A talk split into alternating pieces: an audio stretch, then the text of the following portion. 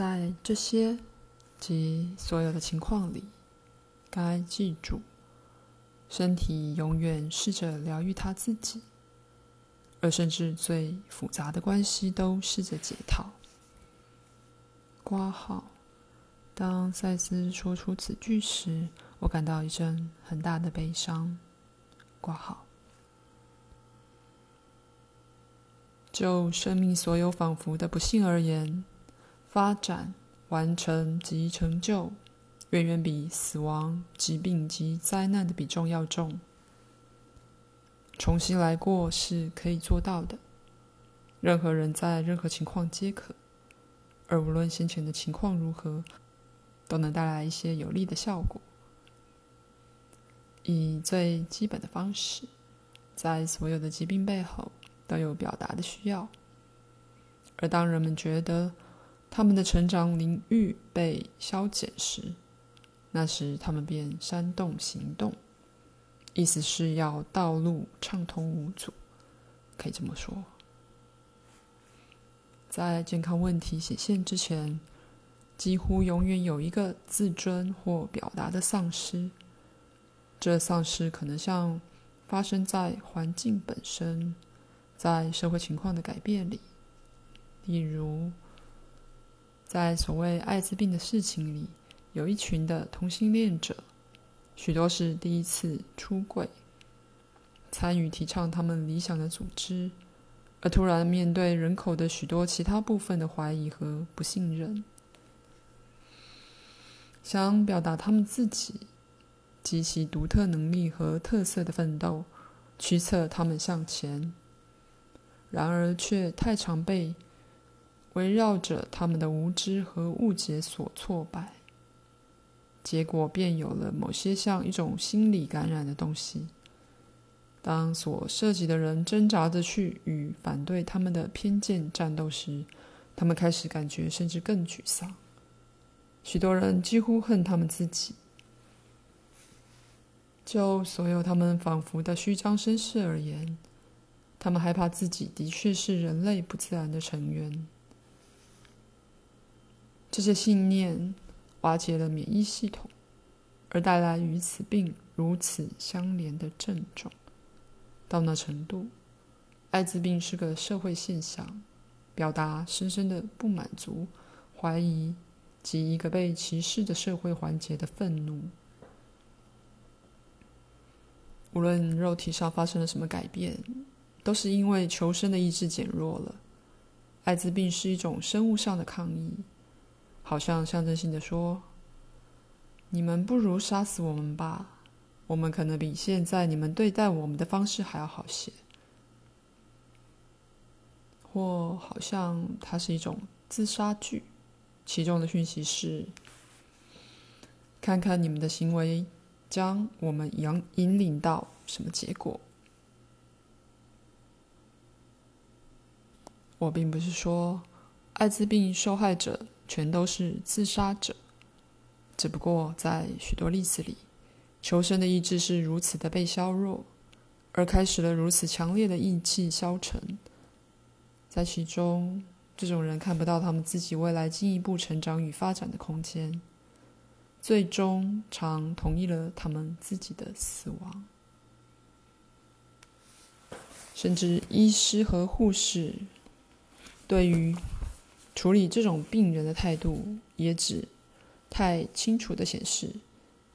不但是他们对那疾病本身的恐惧，也显示了他们对同性恋的恐惧。同性恋被视为邪恶，而被许多宗教禁止。在这种例子里，情绪以最高的速度运转，而艾滋病人常被人类社会排开，往往他们的朋友也舍弃了他们。然而，艾滋病可被那些并非同性恋者。却有相似问题的人获得，像一些现代的麻风群落那样的隔离一些人，是大错特错的。幸运的是，当社会的状况改变，当人对人的不人道，甚至对最具偏见的人也变得清晰时，那并将自然消失。同性恋者可由本书中的概念获益尤其是如果小团体集合起来检查他们自己的信念而加强他们求生的意志求生的权利以及存在的基本完整性。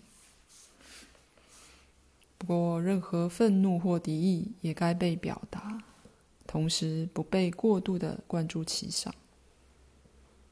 许多其他仿佛是由病毒或传染散播的疾病，以同样方式也是与社会问题有关的。而当那些状况被改正了时，疾病本身也大致消失了。该记住的是，任何医药程序、技巧或用药的效果，大半取决于病人的信念与感受。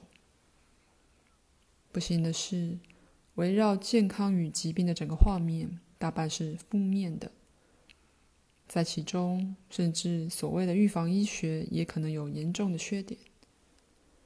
既然它常常不只是在问题浮现之前，却在万一问题可能会浮现时，便建议药品或医医疗科技去攻击一个问题。许多公共健康的宣告例行的公布。种种疾病的明确症状，几乎像是画出疾病的地图，以供医药消费者吞咽。除了传统医药，还有许多其他的技巧，像是针灸、敷手、的 laying on of hands，或可能被认知为疗愈者的人的工作。可是身体自己的疗愈过程是。永远活跃的，那就是我为什么如此强烈的劝告你们，去依赖他们，连同无论什么看似合适的医药帮助。但个人，甚至作为一个病人，必须永远有个选择，并有权拒绝任何被建议的治疗。不过，主要议题永远是个人的信念系统。即它放在身心上的价值感知不可或缺的重要性。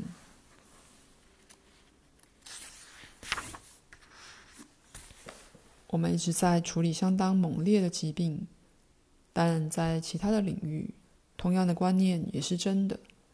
举例来说，有些人历经一连串令人极不满意的关系，同时反之。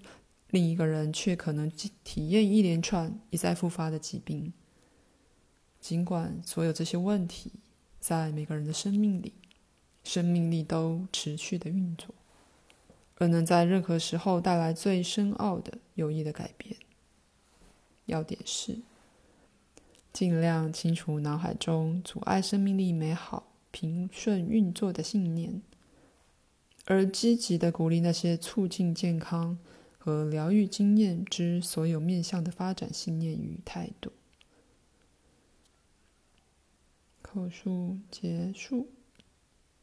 再次的，我启动促进你们自己身心平安的那些坐标，并加快疗愈过程。我祝你们有个美好的下午。